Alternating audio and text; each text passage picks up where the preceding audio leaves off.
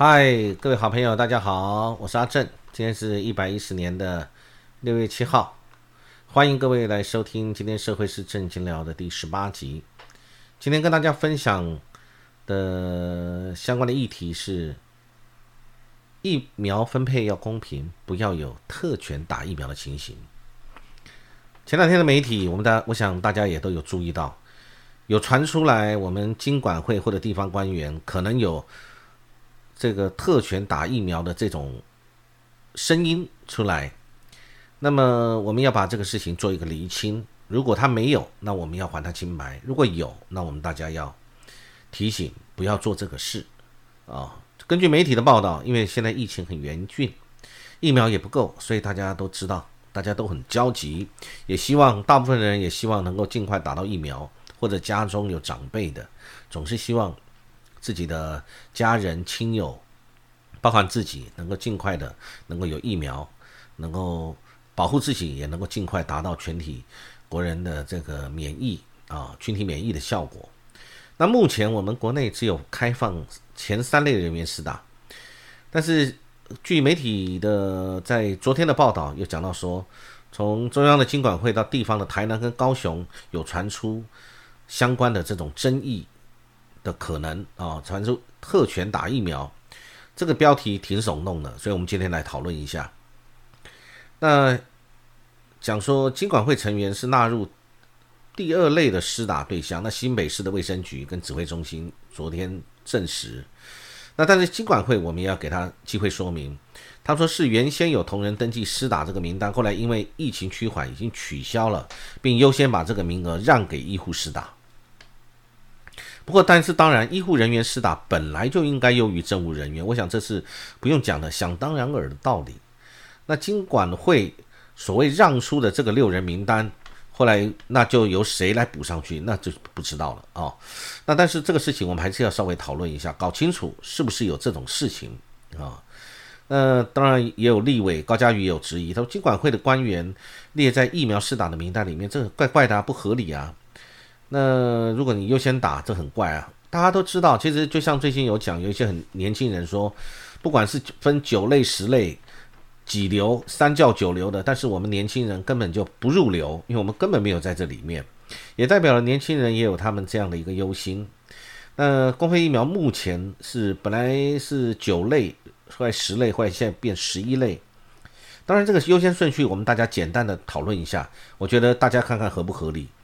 那第一个，他是医事人员、防疫人员、高接触风险人员作为第一线工作人员，这合理啊？我觉得，我想大家都是一样这样的想法。第二个是因为特殊情形必须要出国者，呃，再来长照机构的著名跟工作人员、七十五岁以上的长者、维持社会运作必要的人员、军人。六十五到七十四岁的长者，十九到六十四岁有易导致严重疾病高风险族群，以及五十到六十四岁的成年人啊，这几种就是十一类人。那我看了一下这个来讲，都我想都也都也都符合我们大家的情理之中。不过中间有一点倒是值得讨论，我个人的看法就是维持社会运作必要人员这个部分，可能要公平。要厘清，要公诸于世，让大家觉得是不是公平啊？我想社会自有它检验的力量。那当然是因为媒体讲说网络有盛传，新北市卫生局在四大名单出现六位经管会、保险局、检察局的官员名单，引发特权质疑啊。那当然这个就有解释过了。所以不管如何，总是要公平啊，要公平。那就像讲到台南。跟高雄，呃，台南市将在端午连假开放所有市府员工公费打疫苗，高雄市府也将各局处一级主管列为防疫的前线名单，这个引起了争议，所以呢，相关都有解释。台南市有解释说，因全府整个市，呃，这个台南市政府动员防疫，开放所有人报名，当然也是以外勤为第一线优先，内勤排在后面。那高雄市这边是指出是以优指。医护为优先，那原则上各局处以五人为限，高风险防疫单位则酌增员额啊，等等等等啊。那我想，这个大家都急着打疫苗，要让老百姓觉得公平，不要因为你有特权特别去优先施打，那就失去了公平正义的原则了。这一点，我想，呃，媒体既然爆出来了，我也表达我的意见，跟大家分享。所以这个公平分配疫苗，那这个一定是公平的。那疫苗短缺就是我们现在最大的困境嘛。所以呢，你这个优先施打疫苗，这个一定要注意，是不是有不公平的情形，免得老百姓心里会觉得啊，觉得这个政府是不是有什么弊端呢？啊，在这个优先顺序上面，是不是有谁要偷偷打，有谁要不打？这东西就牵扯到人性，讲起来也是呃，这个人性面的事情了。我觉得就是公平公正，我觉得就好了，杜绝人民的猜测疑虑。那再来。我看到媒体上有特别谈到消基会表示的一个意见，我非常赞成。消基会谈到的问题，他的意见是，他有呼吁政府应该尽速从多元管道取得疫苗，大规模接种计划展开后，要让民众拥有疫苗选择权。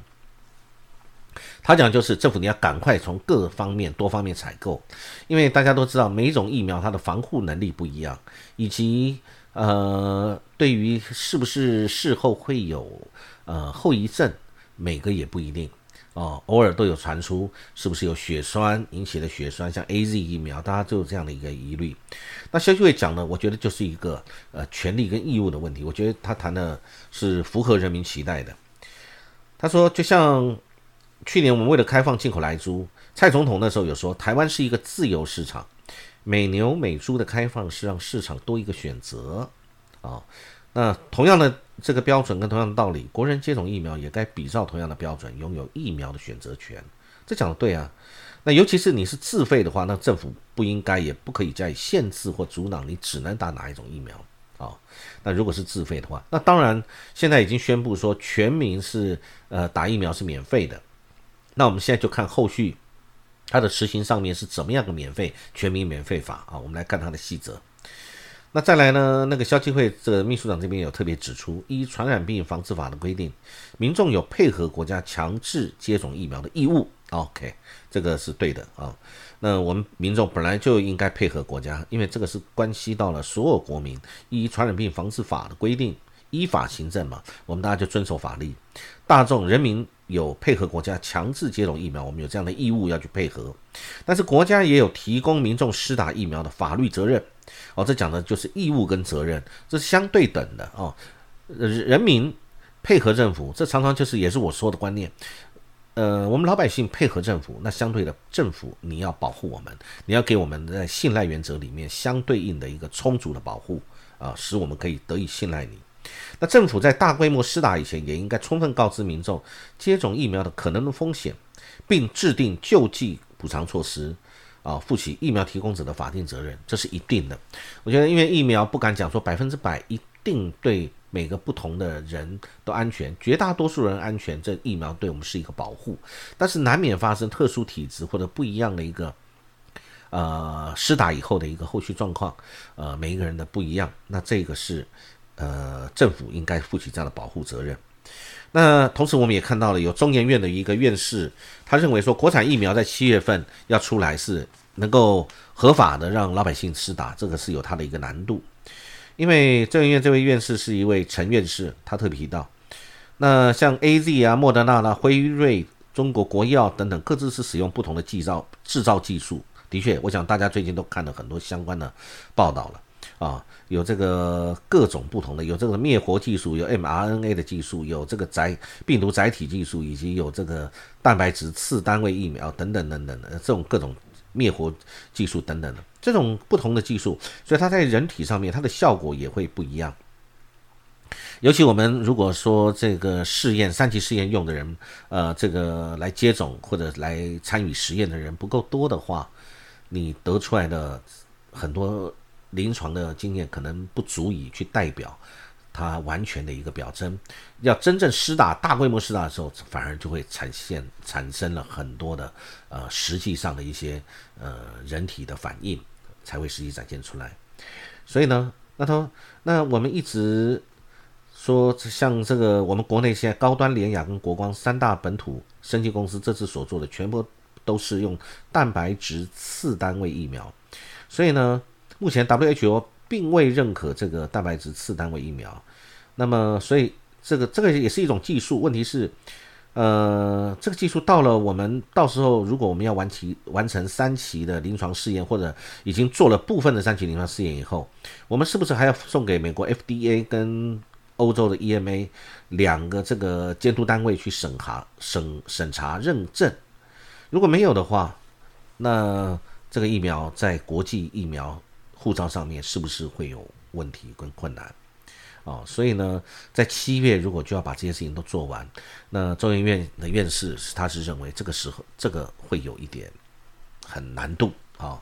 所以我想，我想很多人的认知也是这么认为。但当然，我们希望国产的疫苗它能够好是最好的，问题是不是行啊？我们就不知道。当然这两天我们看到了这个日本这个给了我们这个疫苗啊，我们大家都非常的高兴，呃。因为不论如何，这总是我们的好朋友嘛，给我们的啊，那给了我们这样的一个疫苗，让我们大家都可以在现在困难的时候能够尽快来。现在来的疫苗有两个，一个是日本的，日本的疫苗跟这个美国最近说要给我们的疫苗，都是不管是捐赠的或者是我们要购买的啊，我想都是好事情，我们也都很感谢他们，不论他们的出于他们是自己的战略呃考虑还是。的确对我们有友谊上的回馈，无论如何，我们都要感谢啊！美日一直也都是我们的呃这个友邦盟邦，对我们也都很支持的。那日本呢？这个疫苗呃，在媒体有谈到最近这个日本疫苗的这个争取过程跟这个最后呃拍板定案这个过程里面有一些，不论是有一些所谓的可能是不是有在争功诿过啊的这样的情形。谈到了，我们现在呃驻日代表是谢长廷先生，他呢也是努力去争取这个疫苗。那然后呢，他争取了，那么但是我们这边又讲说这个是呃赖清德副总统跟台日关系协会等等这个这方面去争取的。那结果呢，又有这个政府方面呢，国安高层表示说，啊，其实真正在运筹帷幄的是指挥操盘关键还是蔡总统，巨先努力。的相关其他人只是执行蔡总统的旨意，然后，不管是如何啦，是不是这样子啊？那总共反正总共日本来了一百二十四万疫苗嘛，是是好事情，我们也很感谢他。那政治人物爱怎么样去争功诿过，呃，争功是这他自己的个人的意志跟他个人的个性，民众心中自自有一把尺，但是诿过就请不要这么做。如果有错的事情，到现在我发现很我们很多。这个政府相关的人士在有过错的这个地方，是违过了还是根本没有人追究啊？所以我觉得这个就是我们也要也要也要去思考的。那现在大家民间团体大家也都很努力在争取这个疫苗啊，但是有时候就讲说我们一直讲团结抗疫，大家努力，大家团结一心，口号没有用，文青式的说法也没有用，大家就是实际拿出这疫苗。这讲完日本，我们也要讲日讲美国。美国这个在总共十几个国家里面呢，他这次要给了我们呃七十五万剂啊，我们也非常感谢他。这个部分我们也要很公平的说，呃，政府也有在这个方面做到努力，也有这样的一个成果，这个我们也要给政府一个肯定啊。那美国这次三名跨党派的参议员。呃，来到台湾停了三个小时，同时宣布他要赠送我们七十五万剂疫苗，然后就匆匆的离台了。那这个部分我们还是要感谢他啊。那但是呢，我们要讲韩国，其实我们可以，但是我们也要去理解一下，美国当然一定是以自己的政治利益为优先，但是我们这句话当然并不因此就贬低了或者呃忽略了美国对我们的友善。跟这个捐赠，我们还是要感谢他啊。呃，这个他赠送我们这个七十五万剂疫苗，其实这这个七十万剂疫苗对我们也是不无小补，我们要这样说。那但是他们当然，他们主要这次是要去呃跟韩国这边在讨论相关的产业链，跟韩国代工美国一条疫苗的这个议题。因为之前文在寅在美国跟拜登总统的这个。呃，高峰论会议结束以后呢，那时候已经拍板定案了，韩国要来代工，同时美国本来要给韩国，呃，五十五万剂疫苗，后来又加码到了一百万啊，一百出头万。那所以呢，这次他们是奉命来这个这个处理跟协调这相关的这样的一个议题。那中间波隆来台湾，那我们也不能说他只是这个顺便来了，我们也要感谢他，他们专程也飞到我们台湾来赠送我们这个疫苗啊。那因为韩国现在已经开始在代工了，那他现在代工的这个合约，他是莫德纳跟诺瓦瓦克斯在韩国代工，那现在是由三星跟 SK 集团这两个集团来执行。那当然我们一直说我们跟美国也很友好。那么，但是我们是从 COVAX 平台分到七十五万剂的美国疫苗。那当然，美国有呃，虽然是 COVAX，但是美国有说这个送给谁，我们美国还是有部分的一个决定权的啊，所以我们还是要感谢他啊。那但是我们要这个这个有相关的这个社论有在讨论这个事情，我也跟大家分享一下，我觉得也是值得我们注意的。他说，我们分析我们这一路走来，我们。中华民国台湾，我们遇到这样的一个疫苗困境的的情形，是分几个方面来谈。第一个方面就是在我们之前疫苗平稳的时候，我们没有积极的布局，而国别的国家积极布局啊，对外采购疫苗作为国家的安全储备量。那我们那时候没有做这个事情，而且我们预算只编了一百一十五亿元，并没有很积极的企图心想要去拿到疫苗以后让台湾更安心。那。社论有谈到，像新加坡人口只有我们台湾的四分之一，但是他却却列了台湾两倍的预算去做这方面的准备，所以这个可见这个是战略的布局。什么叫超前布局、超前部署，而且要做正确的部署，这个就可以可见一斑啊。第二，它第二个方面来讲，我们是讲的政府在这个疫苗这个部分呢，整体的策略方向。是不是有不足的地方？比如说，政府我们的政府是在国产疫苗、外购疫苗跟代工之间在犹豫不定，那结果多管齐下，想要说多方取得，结果多方落空啊，所以在犹豫中丧失了一个机会，机会不等人的。那国际的局势也是瞬息万变，而且疫苗在之前到现在都是属于一个卖方市场，所以我们的积极度这也是一个值得探讨的地方啊。呃，这个提供政府做参考。所以你看，我们这代工落空，外外面买也失利了，然后国产我们自己又缓不济急，然后又受到很多国人对这方面的一个质疑啊，或者焦虑、忧虑。再来就是后来政府在这方面受挫，我们在民间有相关的这个动作，大家要做起来。那可是政府似乎并没有很积极的去辅助、辅导，或者是接纳民间的一些意见。呃，有很多的设了很多的条款，那有媒体讲说是刁难，那政府说那是因为那是一些必要条件，但我们要这么说了，在设定这些事情有没有分先后顺序跟急迫性，在我们之前的讨论，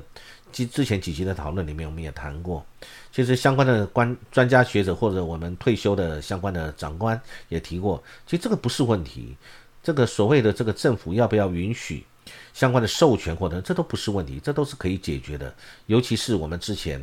因为 SARS 的关系，我们修订了相关的一个法规，所以紧急的时候，政府只要愿意。应该都不是问题，所以这这段时间民间这边要做这个事情，大家很多猜测，为什么你政府好像没有很积极，或者设了一些的条款，或者没有积极的派员去帮助？其实政府部门派员去全程跟着这个民间，又可以监督，又可以看看你是不是胡说八道吹牛，又可以适时的给予协助，再来又做中央拍板的中间的联系窗口，你随时可以说，我们有这么多的公务员，这个不管是佛光山还是这个郭台铭。这边他们都有具备这样的一个国国际知名度跟实力，那么我觉得讲一些借口很奇怪。呃，你派着你的公务员全程去盯梢，就好像我们在招商一样，你会派着你的官员全程跟着这个厂商，随时提供他各种需要的帮助，各种在 在申请或者在。这个落地或者要这个招商的过程当中，给予他所有各个部门，不管是税务、法令、土地、呃用水用电等等各方面的所有你要各个不同机关衙门要接洽的时候，我有中间的一个接洽联络人，是政府的代表，同时又可以上达天听，随时跟政府的高层告知现在的情形，那不是很好的方式吗？可是我们好像似乎并没有这么做。所以为什么会让大家一直觉得是不是在刁难啊？你看，我们现在国人到现在为止，我们是被禁足、被隔离，然后呢遥遥无期。六月十四号的第三期解封已经基本上可能是无望，甚至还要再往后延，不知道多久。甚至目前还在做准四级的准备。你看老百姓心慌不慌啊？买东西都准备以后要怎么样的一个方式才能去买？怎么样限制哪一些产业？不可以开门，哪一些产业民生必须的相关产业才能够营业？你看，对于老百姓这个心理上的威胁，甚至恐惧，是不是造成一个很大的伤害？那么政府官员是不是可以去体谅？也有人在民间这么一个说法，因为这些官员很多官员都已经打过疫苗了，所以他对于生命财产，对自己生命，他已经没有什么顾忌了，所以他没有办法与民同心，一起去思考。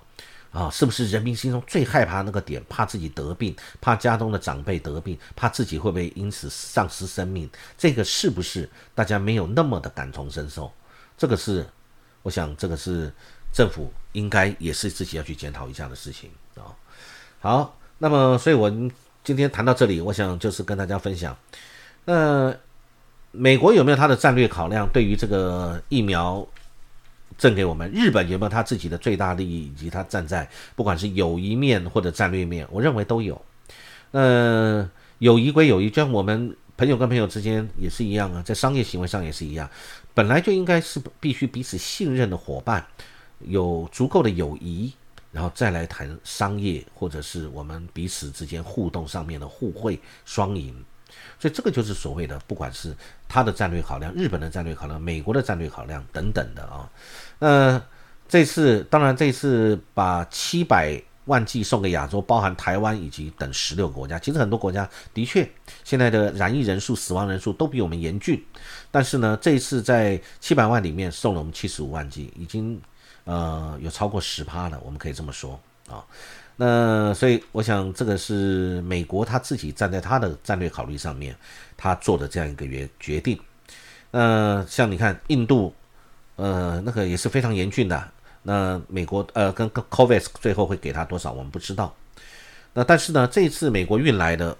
是用军机来哈，当然有媒体这么说，是因为呃，他的中间这位参议员他的这个。这个谭美，他是因为呃受伤，所以他残疾，所以是因为他的轮椅的缘故，所以可能才考虑用军机。当然这也是一种说法了。不过军机降落台湾，这在呃中美当中并不是非常常见的事情。以前也发生过，不管是美国的军机的故障，然后接着他派了他的这个维修机降落来这个负责维修。啊，那么或者是这个人道救援或等等的啊，我我这个我们不知道，但是我们就知道现在美国跟日本除了跟我们有这样的友谊之外，也有它的战略上的考虑。那当然，我们跟我们一海相隔的中国大陆，我们该采取怎么样的一个方式？这在今后我也认为是我们应该一定要多多考虑，不要把那个这个情绪跟那种所谓的民粹情怀放入，而是要想该怎么去跟。隔壁这个巨人去相处，啊，我想这是比较重要事情。好，今天跟大家分享到这边，感谢各位的收听，祝你们各位都有愉快美好的一天，谢谢。